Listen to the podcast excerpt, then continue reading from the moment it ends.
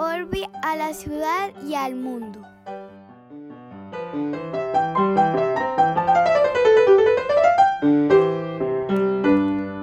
Buenos días, buenas tardes, buenas noches. Eh, hoy es ese, este es el dato inútil pero divertido del capítulo de hoy en Urbi et Orbi, porque se me cumplió el sueño. Estamos eh, de día o por la mañana en Australia, por la tarde en California y por la noche en Nueva York. Entonces hágame el favor, don David Zuluaga, y cuéntele usted a los oyentes de qué estoy hablando yo. Hombre, sí, por primera vez es literalmente cierto de quienes estamos grabando el capítulo, aquello de buenos días, buenas tardes, buenas noches, porque hoy tenemos una invitada eh, que muy en concordancia con la naturaleza de este proyecto, que es una fami empresa de familia y amigos, es mi hermana. Mi hermana Juliana, que estudia filosofía en Colombia, en la Universidad Javeriana, pero está haciendo un año de estudio en el exterior en la Universidad Nacional de Australia, estudiando filosofía allá, y la tenemos hoy desde la ciudad de Canberra, la capital de Juli, bienvenida a Urbi et Orbi. Buenos días, bienvenidos también. es que eso de, Muchas gracias. Esto es ¿Ah? muy filosófico porque el tiempo es relativo. Yo aquí ya estoy en 31 de julio, hágame el favor esa berraquera. Exacto. Tú estás, tú estás en el futuro. O sea, tú hubieras podido, tú, tú pudiste haber saludado como César Gaviria en los 90. Bienvenidos al futuro. Algo así. Bueno, yo necesito preguntarles una cosa. Yo, les, yo necesito preguntar una cosa que preguntó un oyente. Em, que se lo preguntó a Camilo, nuestro productor, por WhatsApp. Y era una línea muy sencilla que decía, ¿qué les dan de comer a los Zuluaga para que haya en una, una misma familia dos filósofos? Juliana, ¿qué nos dan de comer? Frijoles a dos manos. Bien, pueda frijoles, arepa y ya. Bueno, Juli, pero yo sí, pero yo necesito Perdón, un momentico, y un ingrediente muy importante, libertad.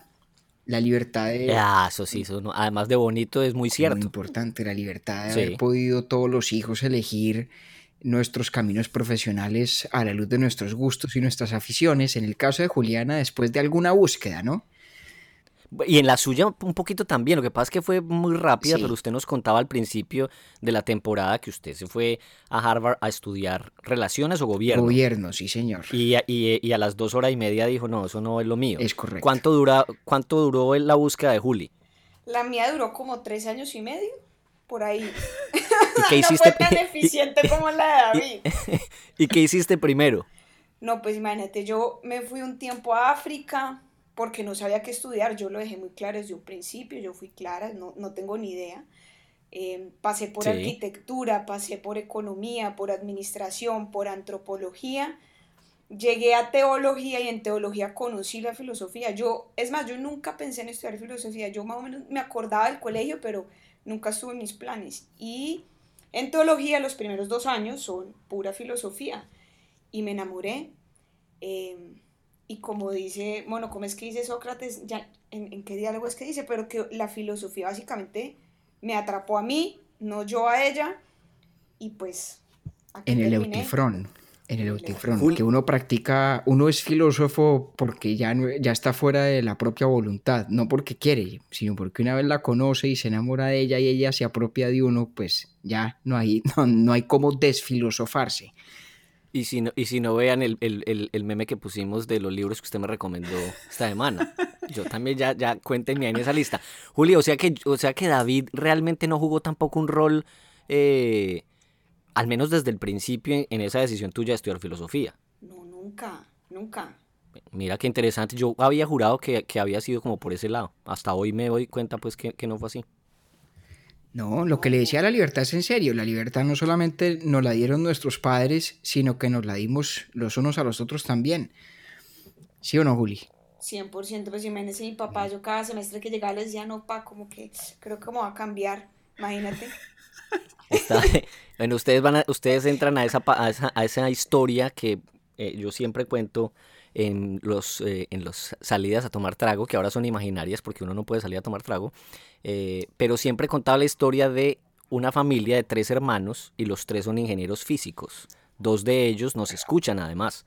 Alejandra y Leandro en Argentina. Alejandra está aquí en Estados Unidos y Leandro en Argentina. Entonces a mí me, me sorprende que el índice per cápita de ingenieros físicos y filósofos en Colombia pues no debe ser muy alta y en cambio en la familia de ustedes hay dos y en la de Leandro y Alejandra hay tres ingenieros físicos. ahí nos ganaron. Nos, nos perdonarán los oyentes pues aquí, pero necesitábamos chismosear un poquito pues al inicio de este programa. Doña María Cristina yo creo que ya debe estar allá con los pelos de punta escuchando, que bueno, esto cuando va a arrancar.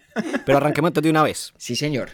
Fue muy fácil, fue muy fácil para los tres, sobre todo para ustedes dos, eh, escoger este tema porque los une, eh, digamos que intelectualmente y académicamente, ¿verdad? Sí, así es.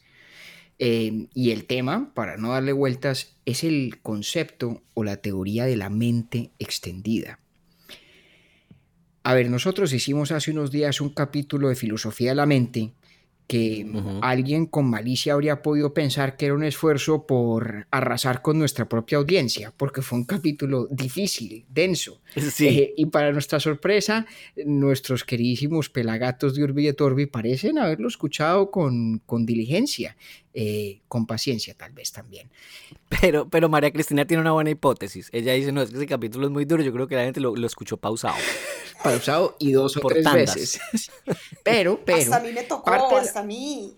Bueno, es que no es un tema fácil, pero parte de la razón por la cual quisimos hacer ese episodio sobre la filosofía de la mente era precisamente para poder hacer este episodio de hoy sobre la idea de la mente extendida. Entonces, eh, para poner las cosas en su orden, pongámosle un poquito de perspectiva al asunto. Hace unas semanas, cuando hablamos de la filosofía de la mente, estuvimos conversando, Octavio, usted recuerda, de algunas de las teorías más importantes que en la tradición del pensamiento occidental se han elaborado para explicar la relación entre la mente y el cuerpo. Sobre todo, ¿qué es la mente? ¿Qué es lo mental? O lo que en otros siglos se conocía más popularmente como el alma, ¿no? Que incluía lo que nosotros hoy llamaríamos la mente. Y en ese momento explicábamos que había tres grandes familias de respuestas filosóficas a esta pregunta de qué es lo mental y de cómo se relaciona la mente con el cuerpo. Están los dualistas, que creen que lo mental y lo corporal o material son dos tipos de existencia muy distintas y hablamos sobre cómo algunos eran sustanciales, es decir, que el alma es un tipo de sustancia, el cuerpo es otro tipo de sustancia y son absolutamente distintas desde el punto de vista ontológico. Hablamos de lo que llamamos en ese momento el dualismo de los atributos o epifenomenalismo, que es la idea de que ciertas configuraciones de la materia, como por ejemplo la muy compleja configuración de un cerebro con sus neuronas, eh, dan origen, dan lugar a que aparezcan, emerjan en el mundo ciertas propiedades de naturaleza mental, que no existen solas por su cuenta, como si existe el alma para los dualistas sustanciales, pero que son distintas de lo material. Bueno, hasta ahí los dualistas. Hablamos también sobre las diferentes versiones del materialismo y la idea de que en el fondo lo mental se puede reducir o explicar en función de lo material, punto. Y para los materialistas, todo lo que llamamos mental, todo lo que concierne al alma o a la mente, no es sino un fenómeno en última instancia de naturaleza material que explicamos, digamos, con un lenguaje que parece referirse a unas realidades inmateriales. Y luego al final hablamos de la idea del funcionalismo. Y el funcionalismo, decíamos en ese episodio, Octavio, es la tesis de que lo que llamamos mental, los fenómenos mentales o cognitivos, que vienen a ser esencialmente lo mismo, ¿no? La palabra cognitivo viene del verbo cognoscere en latín, que es conocer. Em, los fenómenos mentales o cognitivos ocurren cuando hay unos elementos que tienen una configuración entre sí suficientemente compleja. Y eso suena igual al materialismo, con una diferencia. Para los funcionalistas es irrelevante si aquellos elementos cuya configuración da origen a lo mental son o no son de tipo material. Entonces digamos que el funcionalismo es, diríamos en filosofía, ontológicamente agnóstico. No se casa con la idea de que todo lo que existe es material, eh, se casa con la idea, eso sí, de que lo mental se origina a partir de una cantidad de elementos, digamos, de ingredientes, de piezas, eh, cuya muy compleja interrelación da lugar a lo cognitivo o lo mental. Bueno, de eso hablamos hace unas semanas. Pues resulta que esta idea del funcionalismo, de hecho, ha dado lugar a una teoría, en mi opinión, absolutamente fascinante, además de muy audaz, y es la idea de la mente extendida. Es decir, de que la mente a lo mejor no está circunscrita a los límites del cuerpo biológico. Es decir, la mente no está limitada a lo que ocurre dentro de nuestro cráneo. Y que de hecho, ciertas relaciones entre los seres humanos o los seres pensantes y algunos objetos de nuestro ambiente, de nuestro medio ambiente, pueden ser de tal naturaleza, de tal cercanía, que la combinación entre nosotros y esos objetos es en sí misma un sistema que piensa, un sistema cognitivo. Por eso se llama mente extendida. Y la idea aquí es, de pronto pensemos en el caso de Terminator. ¿Se acuerda la película de Terminator, cierto? Sí, señor. ¿Y se acuerda? Juli también, ¿o no? Digamos que sí. Bueno, Porque diga que no, imagínese. Creo que no se la ha visto, pero pues debe saber de qué va Terminator. Terminator tenía, Sí. usted se acuerda, tenía como, una, como unas gafas, como una cosa que le cubría los ojos, ¿cierto? Sí. que técnicamente hablando no era parte del cuerpo de Terminator, pero sin las cuales, sin cuyas gafas, quiero decir, para Terminator era imposible funcionar en el mundo como un sistema que pensaba, porque las Tal gafas cual. eran lo que le permitían percibir cosas, por ejemplo, E identificar y demás. sí. identificar cosas. Normalmente los blancos de esos ataques, eh, ¿cierto? Pero que claramente las gafas estas estaban con- incorporadas en el sistema cognitivo total de la mente de Terminator. Entonces, la mente extendida es una teoría que nos diría que esas gafas no son simplemente un instrumento del que se vale Terminator para pensar. No, Esas gafas son parte de la mente de Terminator. de Es Terminator. decir, lo que piensa es el complejo sistema constituido por Terminator y sus gafas especiales, ¿cierto? Eh, y yo debo confesar que yo solamente vine a saber de esta teoría porque Juliana escribió un ensayo muy bien hecho por demás sobre Sí. la idea de la mente extendida. Me lo mandó para que yo le diera una leidita a ver qué opinaba y quedé enganchadísimo porque me parece un tema fascinante, ¿cierto? Ahora que usted lo menciona, el, el- el ensayo de Juliana, ayúdenme ahí ustedes, ustedes dos con en qué momento aparece la escuela de la filosofía de la mente y en qué momento aparece la de la filosofía de la mente extendida, como para yo mirar cuántos años tiene una y cuántos años tiene la otra, más o menos.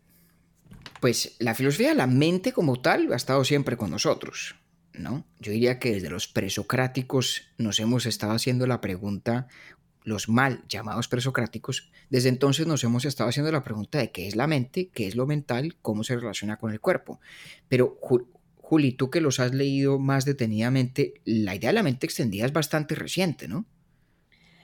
Bastante, pues el primer ensayo donde se propone la tesis, que son dos personas que se llaman Andy Clark y David Chalmers, eh, ese paper salió en 1998, creo. O sea, es una Imagínese. cosa bastante reciente. Es algo bien, bien, bien nuevo, así. Porque además creo que está profundamente motivado por los desarrollos de la neurociencia y las disciplinas cognitivas contemporáneas, ¿no? Que son escuelas también bastante nuevas. Así es. Mm, ok. Y, y hay, gracias. y hay un ejemplo para que nuestros oyentes aquí se vayan haciendo a la idea de lo apasionante que es esta tesis de la mente extendida. Hay un ejemplo que a mí me encanta del ensayo que menciona Juliana, que es el ejemplo de Otto. Eh, Otto y su cuaderno. ¿Cómo es, cómo, cómo es, cómo es que es el ejemplo, Juli? El ejemplo no es mío, ¿no? Pues ojalá uno le diera la mente para tener ejemplos así, pero no, no, no. Eh, el ejemplo es en el paper original de, de este par de hombres. eh, y el ejemplo básicamente es, tiene dos personajes que se llaman Ina y Otto. eh, y los dos están tratando de recordar la dirección de un museo en Nueva York. Supongamos, creo. Si de pronto me equivoco en algo del ejemplo, me disculpan, pero es algo así. No, Y- pero ahí, ahí está, está totalmente como lo estás diciendo. Sí, porque después va y es un museo en Los Ángeles, pero bueno, supongamos que es un museo en No, es el MoMA en. Nueva York. Bueno, sí. vea. Que además Octavio debe saber en qué dirección es que queda. Que Por supuesto, calle 53 entre Quinta y Sexta Avenidas. Pues esto nos sirve para decir que Octi, eh, tú serías como Ina, donde Ina lo que hace es que recurre a su memoria, ¿cierto? Eh, Sí. Y con su memoria, pues ella tiene la ubicación del museo. Pero resulta que Otto sufre de Alzheimer o digamos, pues tiene problemas de memoria. Y entonces Otto tiene un cuaderno donde anota todo. Y imagínense Otto para arriba y para abajo con el cuaderno. Y entre las cosas que Otto anotó fue la dirección del museo. Y lo que Otto hace es que recurre a su cuaderno, lee la dirección y sabe dónde queda el museo y es capaz de llegar al museo. Entonces ellos dicen, y ahí Mono te, doy la palabra, con, con, ese ejemplo ellos tratan de explicar el principio de paridad, que ya David lo va a explicar, pero es básicamente Otto lleva a cabo el mismo proceso cognitivo de Ina, que es recordar una dirección para poder efectuar una acción que es ir al museo, pero resulta que Otto y su mente, eh, digamos, como que se relegan en algo externo a su cerebro, ¿cierto? Que es la libreta. Que es la libreta. Entonces, si las dos cosas son procesos cognitivos semejantes, ¿por qué vamos a limitar el proceso de pensamiento simplemente al cerebro cuando Otto y la dirección realmente toman decisiones por él y hacen las veces de su memoria. O sea, como, como quien dice, su memoria está extendida en el cuaderno, ¿cierto? Ese es el ejemplo, que además de dato curioso, se llaman, los filósofos siempre, los filósofos son brillantes, eh, la mayoría de ellos obviamente. Ina y Otto es in the inside, porque la memoria de Ina es, su propia memoria es inside the brain, y Otto de outside. Entonces ese es el dato curioso mío de la semana. Muy bien. Exactamente. Me gusta. Entonces, más o menos la idea es esta, ¿no? Como dice Juliana, Ina claramente no tiene todo el tiempo presente desde el punto de vista consciente, el MoMA queda en la 53, el MoMA queda en la 53, el MoMA queda en la 53. Ina no está pensando todo el tiempo en eso, ¿cierto? Ok, sí. De la misma manera que Otto, que tiene Alzheimer, pues obviamente Otto no tiene en la cabeza, dentro de su cerebro, la proposición, el MoMA queda en la 53. Ambos recurren a algo para recabar o recuperar lo que alguna vez supieron conscientemente y es que el MoMA estaba en la 53. La única diferencia es que cuando Ina va a buscar, entre comillas, ese recuerdo, lo hace dentro del cerebro, en su memoria, y cuando Otto lo va a buscar, lo hace en su cuaderno, que además, y esto es un detalle importante, es un cuaderno que Otto siempre tiene a la mano. Siempre lo tiene a la mano y es un cuaderno cuyos contenidos todos los ha escrito él en momentos en los que ha tenido plena conciencia de lo que está escribiendo. Es decir, Otto confía en los contenidos de ese cuaderno, igual que Ina confía en los contenidos de su propia memoria. Entonces aquí viene lo que menciona Juliana, que es la idea del principio de paridad. Y esto es típico del espíritu del funcionalismo. ¿Por qué a esa filosofía de la mente se le llama funcionalismo? Porque la idea es que si dos sistemas funcionan igual, no importa de qué estén hechos, son desde el punto de vista de su funcionalidad, idénticos. ¿sí? El funcionalismo piensa en lo mental, en lo cognitivo, como algo que actúa, ¿cierto? Como algo que produce efectos en el mundo. Que además a mí ahí, compañero, perdón lo interrumpo, me parece, ¿sabe qué me pareció a mí fascinante del, del video que Juli nos recomendó de Clark? Y es que el hombre dice, lo más importante de esto es que no es nada espectacular, o sea, aquí no estamos planteando un super concepto, es algo sencillo, pero que aplica el principio de paridad. Y ahí yo dije como que wow, porque uno lo que se espera es que le van a salir con un video pues súper elaborado y realmente pues no, es una libreta en el caso de otro. Exactamente, lo que pasa es que desafía una de las intuiciones más aparentemente evidentes que uno puede tener y es que lo mental ocurre dentro de la cabeza. Entonces, lo radical de esta teoría, y habrá gente que dirá, pues hombre, eh, ¿Cómo es que esto solo aparece en la década de los 90? Pues solo aparece en ese momento porque mm, tomó mucho desarrollo científico y tecnológico como para que a alguien se le ocurriera desafiar esa intuición de que lo mental está dentro del cráneo y que no puede estar por fuera. Que no puede estar por fuera. Aclaremos un poquito esa idea, Octavio, del principio de paridad, que lo mencionó Juliana también. Entonces, el funcionalismo dice sistema A y sistema B. De pronto están compuestos de cosas distintas pero si la interrelación entre esas cosas que los componen producen el mismo tipo de comportamientos, son en consecuencia iguales, son Es decir, en el caso de en el caso de Ina su memoria y ella, y en el caso de Otto él y su libreta. Exactamente. Ahí vamos Porque entonces el funcionalista lo que dice, bueno, ¿qué significa saber que el MoMA está en la 53? ¿Qué significa eso? ¿Cierto? Habrá quien diga, no, significa que tiene en la cabeza la idea de que el MoMA está en la 53, a lo cual Chalmers y Clark dicen, un momentico, es que lo que está en discusión es si lo que sabemos está en la cabeza o no. O sea que no me lo puede meter eso como respuesta desde el principio, ¿cierto? Entonces, ¿qué es lo que nos permite decir de cualquier persona, ah, fulano sabe que el MoMA está en la 53? Entonces, típicamente funcionalistas lo que dicen es, bueno, todas las personas que saben que el MoMA está en la 53 se comportan de manera funcionalmente igual. Es decir, cuando tienen el deseo de ir al MoMA, ¿sí? Se montan en un metro que va en dirección a la 53, ¿sí? Se montan en un metro uptown si vive en el sur de Manhattan, downtown si vive muy al norte para llegar a la 53, ¿sí? Sí. Es, es, una cosa muy intuitiva. Suponga, Octavio, que usted me pregunta a mí, David, ¿usted sabe dónde queda el MoMA? Y yo le digo, claro que sí. Y me monto en un metro que me lleva hacia Queens. ¿Usted qué concluiría? ¿Que yo sé dónde queda el MoMA o no? Pues eh, depende de dónde lo coge. No, no, no sabría.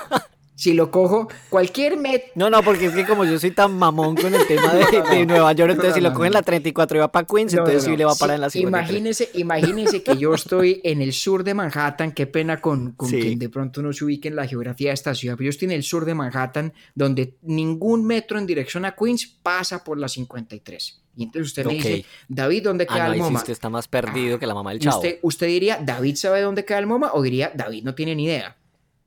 Sí, David no tiene idea. No tiene idea. Es decir, su criterio para atribuirme a mí la creencia de que el MoMA está en la 53 es un criterio sobre mi conducta, sobre la base de si yo me comporto como alguien que sabe dónde queda el MoMA, es decir, en la 53.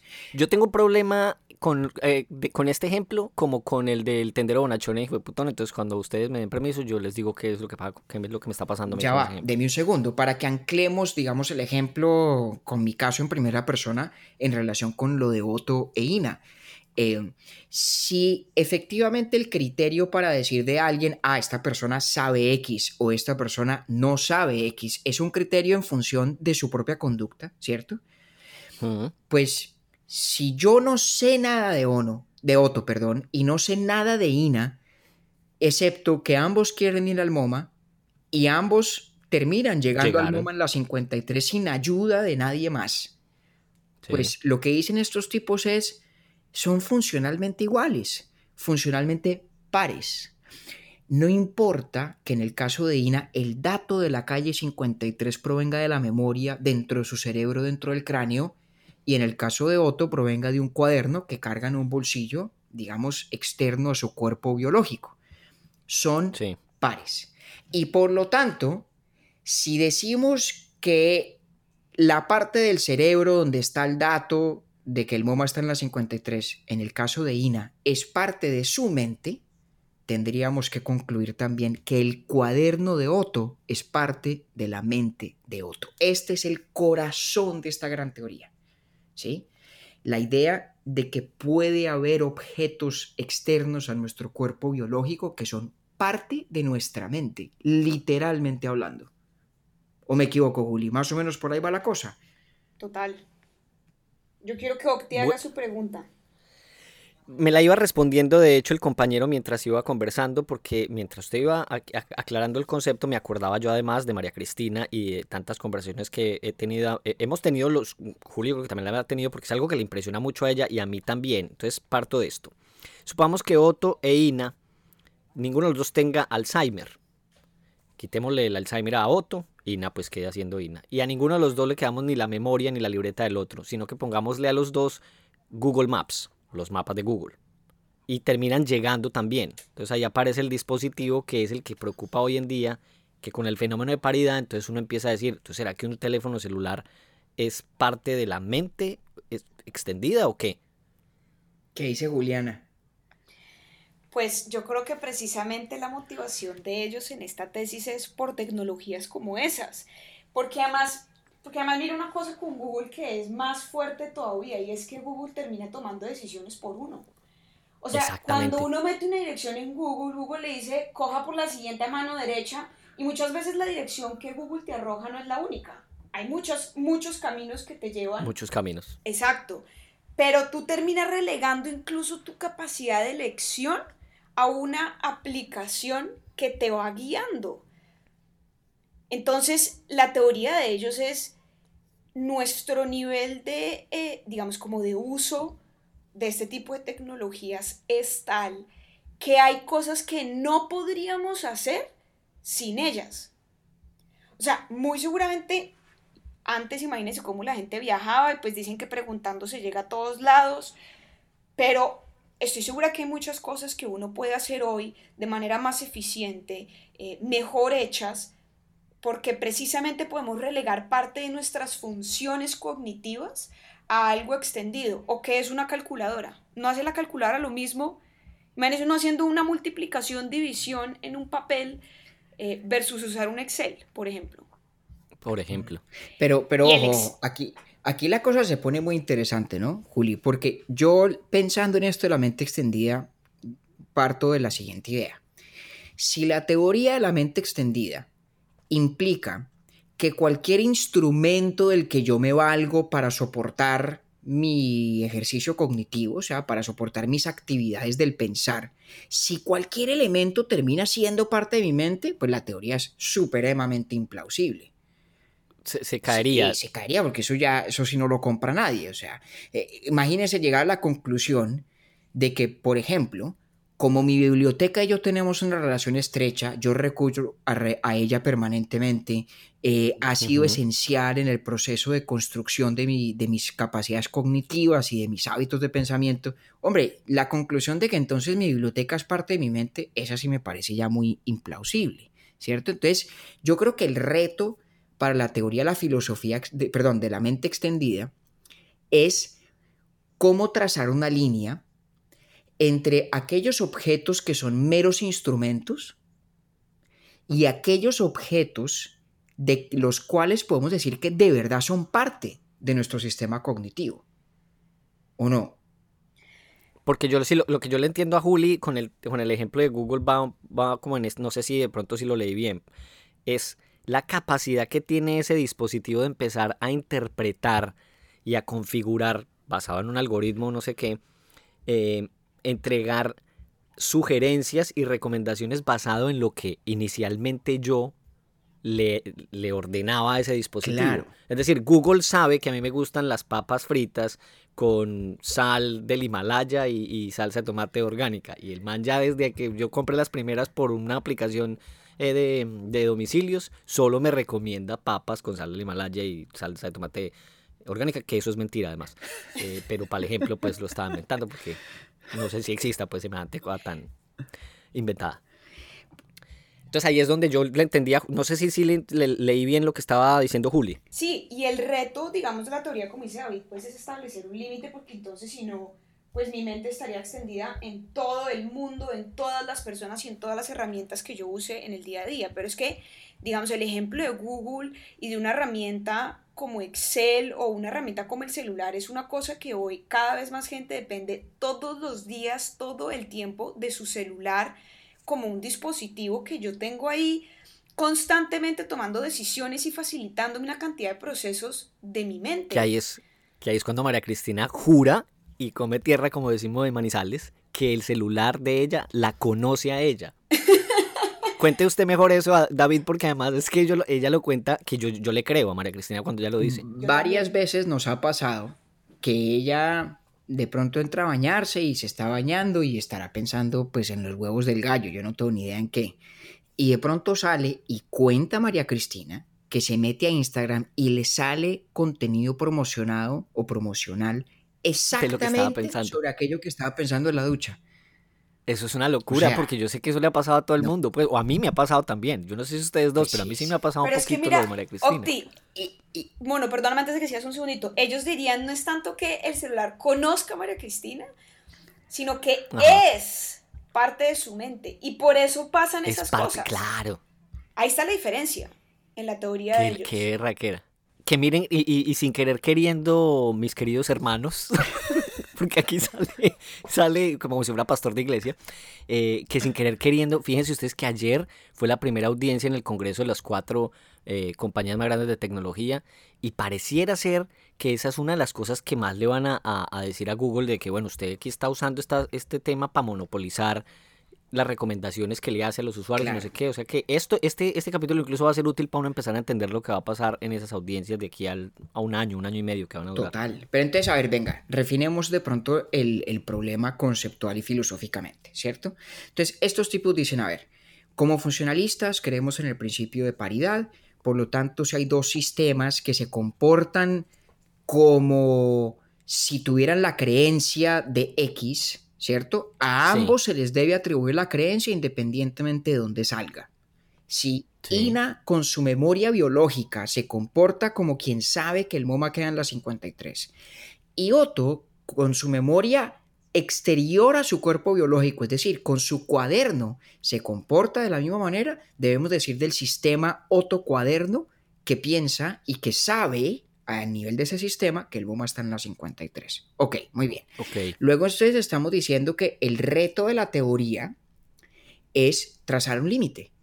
Porque si llegamos al punto de que cualquier instrumento que uno utiliza en el proceso cognitivo es parte de la, mente. Parte de la mente, pues terminamos en el absurdo, ¿sí? Terminamos mm. en una especie de panteísmo caricaturesco como el que decía Juliana, ¿no? Que todo lo que existe es parte de mi mente y todo el quien existe casi que es parte de mi mente también. Estos tipos, obviamente, Chalmers y Clark, eh, no son ciegos a este problema, ¿no? Y ellos tienen una propuesta de ciertos criterios para determinar cuándo entre el cuerpo de una persona y un objeto exterior existe lo que ellos se llama, lo que ellos llaman coupling, o sea, la conjunción eh, propia de un sistema cognitivo de verdad, verdad, verdad, ¿no? Que no es lo mismo sí. que utilizar una cosa como una ayuda del proceso de pensamiento. Y proponen, creo que son cuatro, eh, Juli, tú me corriges. Hay uno, y es que dicen que aquella información que esté contenida en el objeto que es exterior a mi cuerpo debe ser perfectamente disponible. Tiene que estar disponible de una manera en que yo puedo confiar que ahí está la información cuando la necesite. ¿no? Por eso era importante el detalle de que Otto siempre carga su cuaderno. Nunca lo deja. El cuaderno siempre está con Otto. Cuando quiera sí. que Otto necesite saber dónde queda el MoMA, ahí tiene su cuaderno. Igual que cuando quiera que Ina necesita eh, ir hacia el MoMA, pues ahí está su memoria biológica.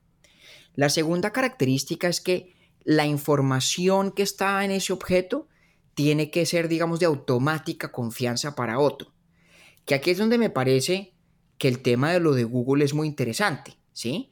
Porque claro, Otto sí. tiene automática confianza en el contenido del cuaderno porque todo lo que está en el cuaderno lo ha escrito el propio Otto en algún momento. Sí, y aquí yo pienso mucho en esa película, ¿se acuerda de la película Memento? Eh, sí. Es buenísima, este tipo que tiene un, una, un trastorno de memoria eh, de corto plazo. Se tatúa. Que todas las mañanas se levanta sin recordar nada y se tatúa cada cosa que aprende a lo largo del día sobre un misterio que está tratando de resolver. Y él todas las mañanas se levanta a descifrar qué carajo es que significan los tatuajes que tiene puesto. Pero sí. confía ciegamente en el contenido de esos tatuajes porque sabe que se los ha hecho él, ¿cierto? Entonces hay lo que en inglés llaman la condición de el automatic endorsement, la confianza automática, la aceptación automática del contenido eh, de ese, de ese elemento. En el caso de Memento, los tatuajes, en el caso de Otto, el cuaderno. El cuaderno. Y esa confianza a su vez se explica porque en algún momento en el pasado, Otto mismo, como el protagonista de Memento, es quien ha creado o ha ratificado la veracidad de ese contenido, que es donde de pronto las cosas se van volviendo un poco divergentes en relación con ciertos elementos de la tecnología, ¿no?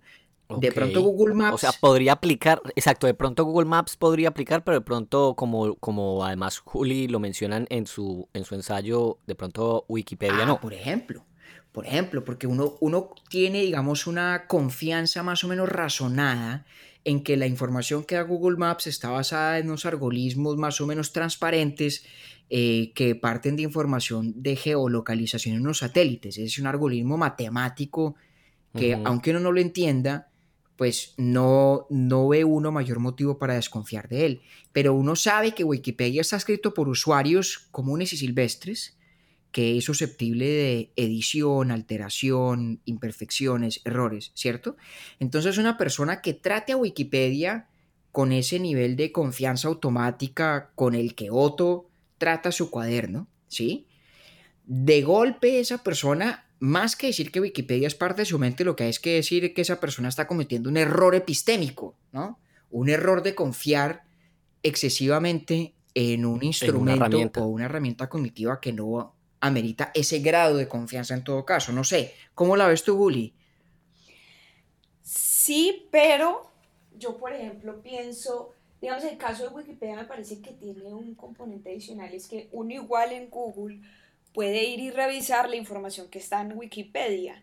Entonces, por ejemplo, ya uno puede irse a un problema mayor y es pensar si Google puede actuar como una mente extendida común que todos tenemos. Porque finalmente, la, eh, digamos que la teoría de la mente extendida es pensando mi propia mente, sí, pero uno podría llegar y elevar esta teoría y decir, oiga, Google no actúa en parte como una mente allá extendida en algún lado de unos algoritmos común a la, humanidad? ¿Por qué no? Claro.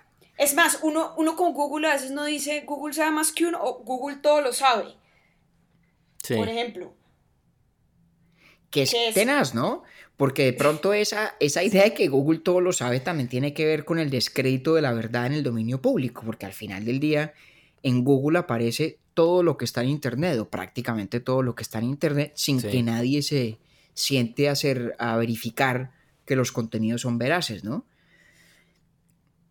Yo lo decía en, los, en mis tours en Nueva York, yo les decía a mis turistas, eh, pregúntenme lo que quiera, que es lo que yo no sé, se lo preguntamos al doctor Google. Claro. Bueno, ahí está.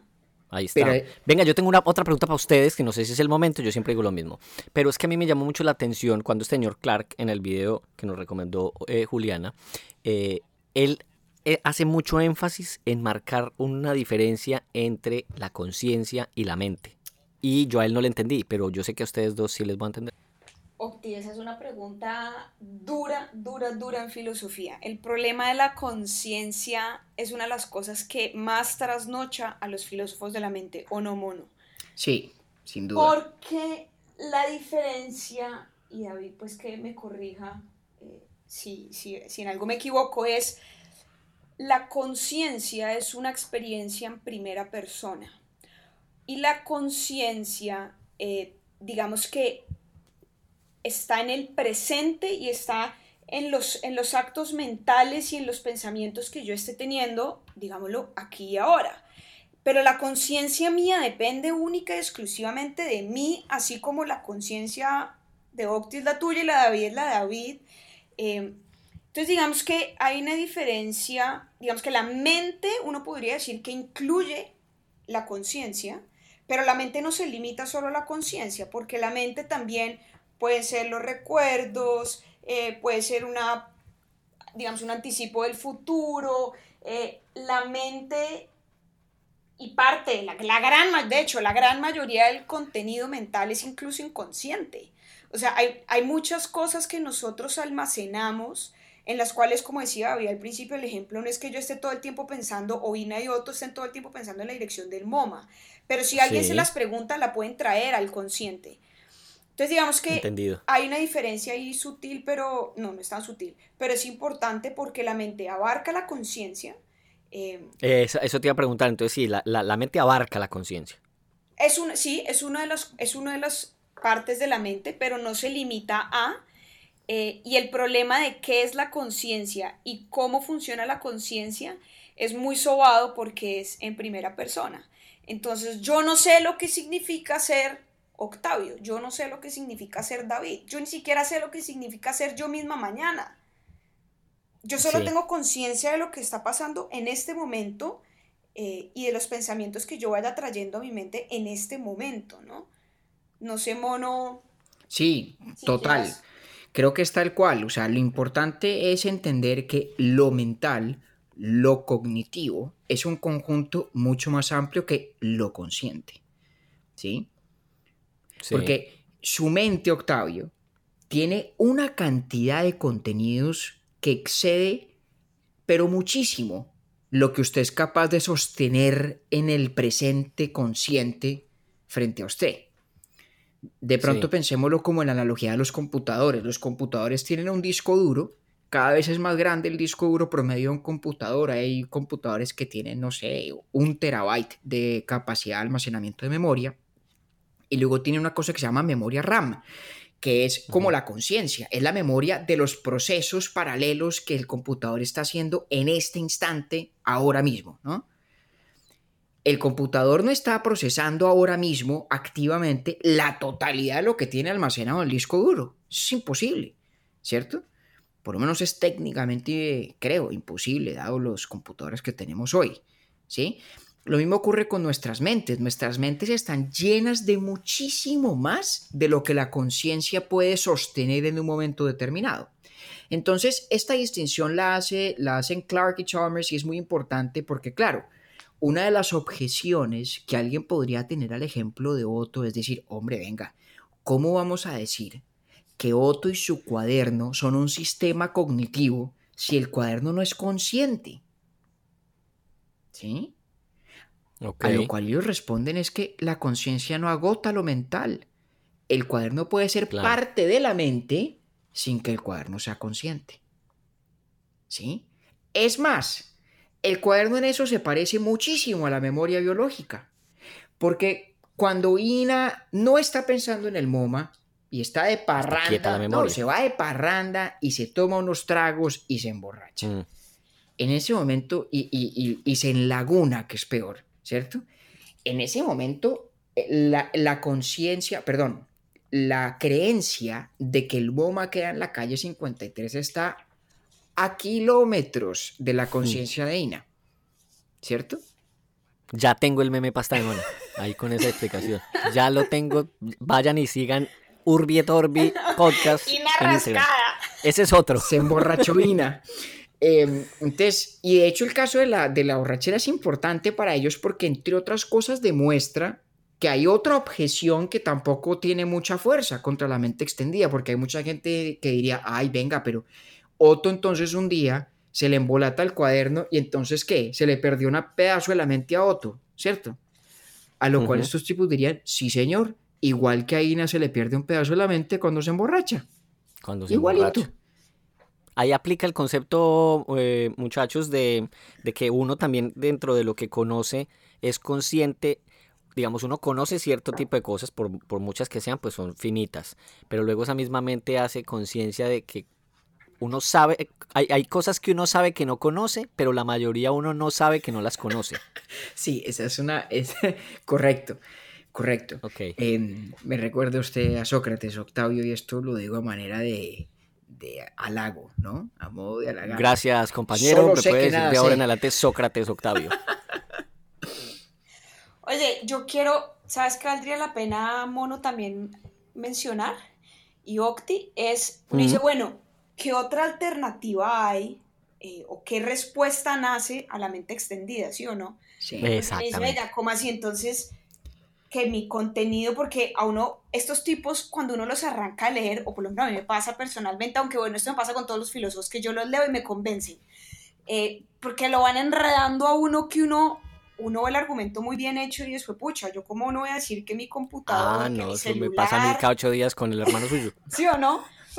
Pero resulta que hay una corriente eh, que, que responde, digamos, a esto y son los internalistas, eh, que son los clásicos computacionalistas y son los que entienden la mente como un computador, es, la analogía, ¿sí?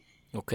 Vean, yo de verdad, yo soy muy, mis capacidades son muy limitadas para entender la tecnología, yo a duras penas entiendo cómo funciona el fax, pero en palabras más, palabras menos, porque la idea es hacerlo sencillo, un computador recibe unos inputs, o sea, recibe una información, lleva a cabo unos procesos, no tengo ni idea cómo, y me bota un output, ¿cierto?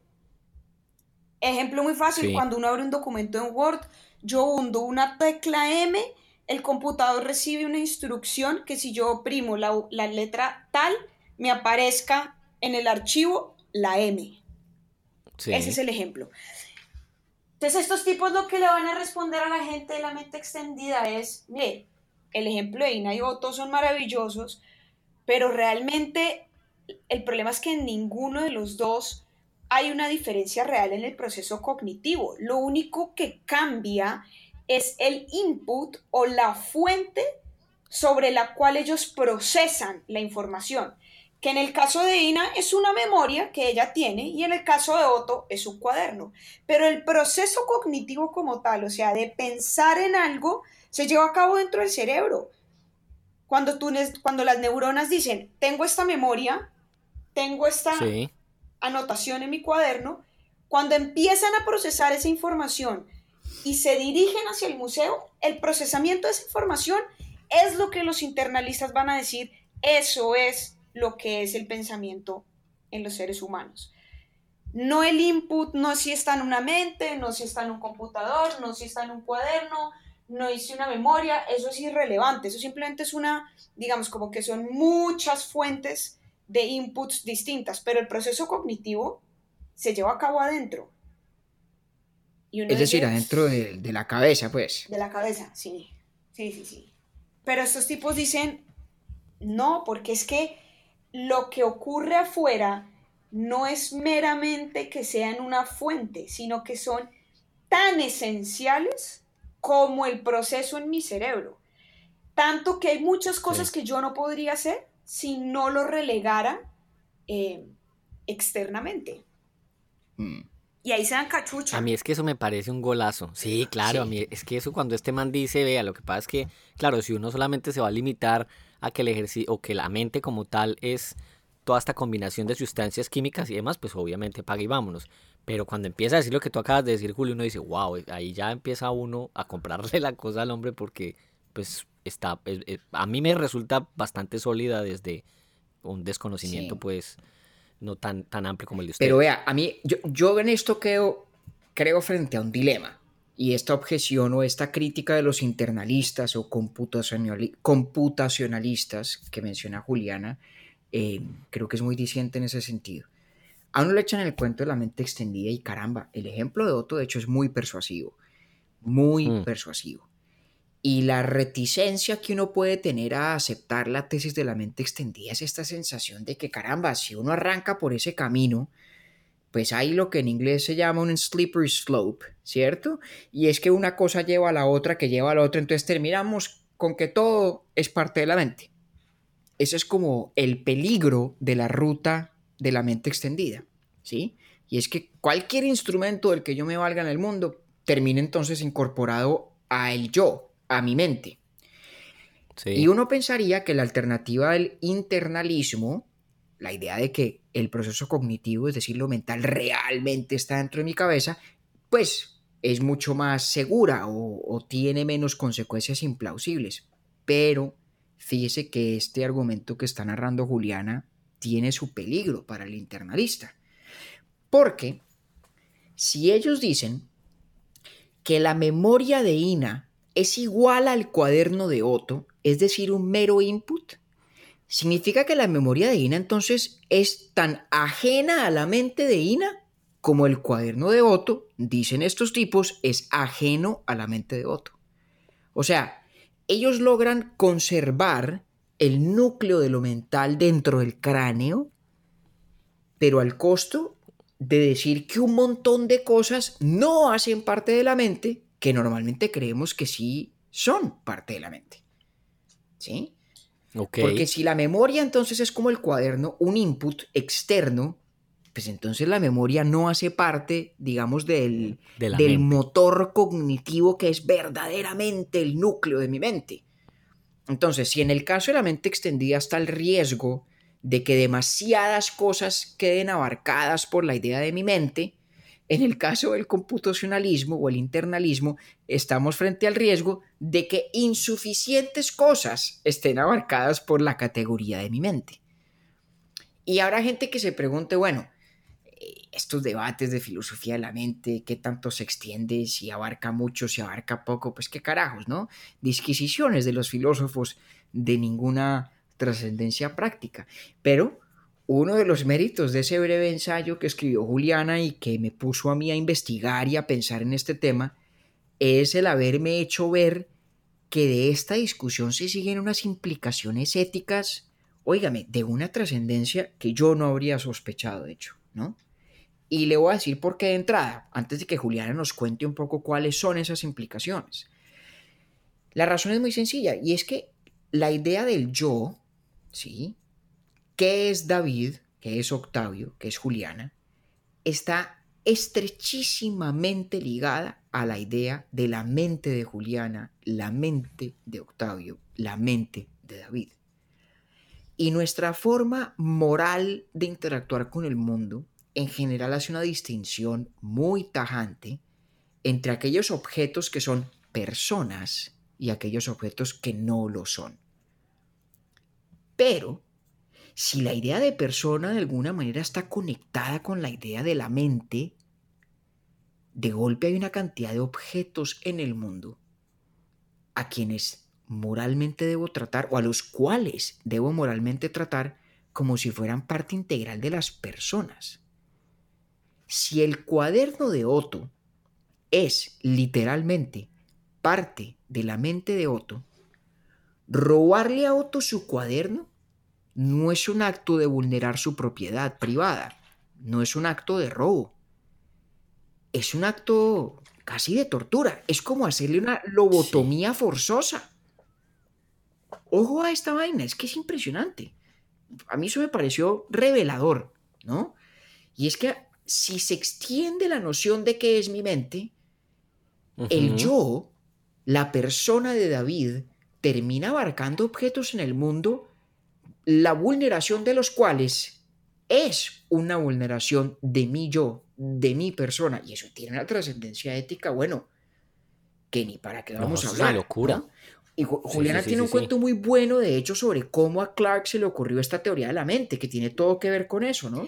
Sí, pues él dice que que una de las, de las razones por las que defiende esta tesis y se casa todavía con ella eh, es porque él va y visita en Estados Unidos una, bueno, no un ancianato, bueno, no importa, conoce unos pacientes de, de Alzheimer que en su casa están llenos de post y hágame el favor la brutalidad de post-it, de, de stickers alrededor pues de toda la casa que les ayudan a recordar cosas.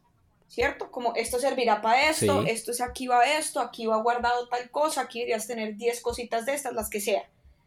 Y entonces él dice, oiga, ¿qué pasa si alguien llegara mañana de maldadoso y les quitara todos los papelitos a estos señores y a estas, y a estas personas que dependen diariamente de esos papeles para poder tener una vida normal? ¿Ah? Y si uno se los quita, uno dice, ah, simplemente fue una maldad de quitarles unos papelitos. O estamos usurpándolos a ellos Exacto, mismos. ¿cuál es, la, ¿cuál es la gravedad ahí? Sí, sí. sí. Claro, no es lo mismo que tú llegues a mi casa y me, y me cambies los post-its y, pues yo puedo darme cuenta y tal, pero para, la persona que... es como si alguien le hiciera a usted una intervención quirúrgica cerebral dormido. Tal cual.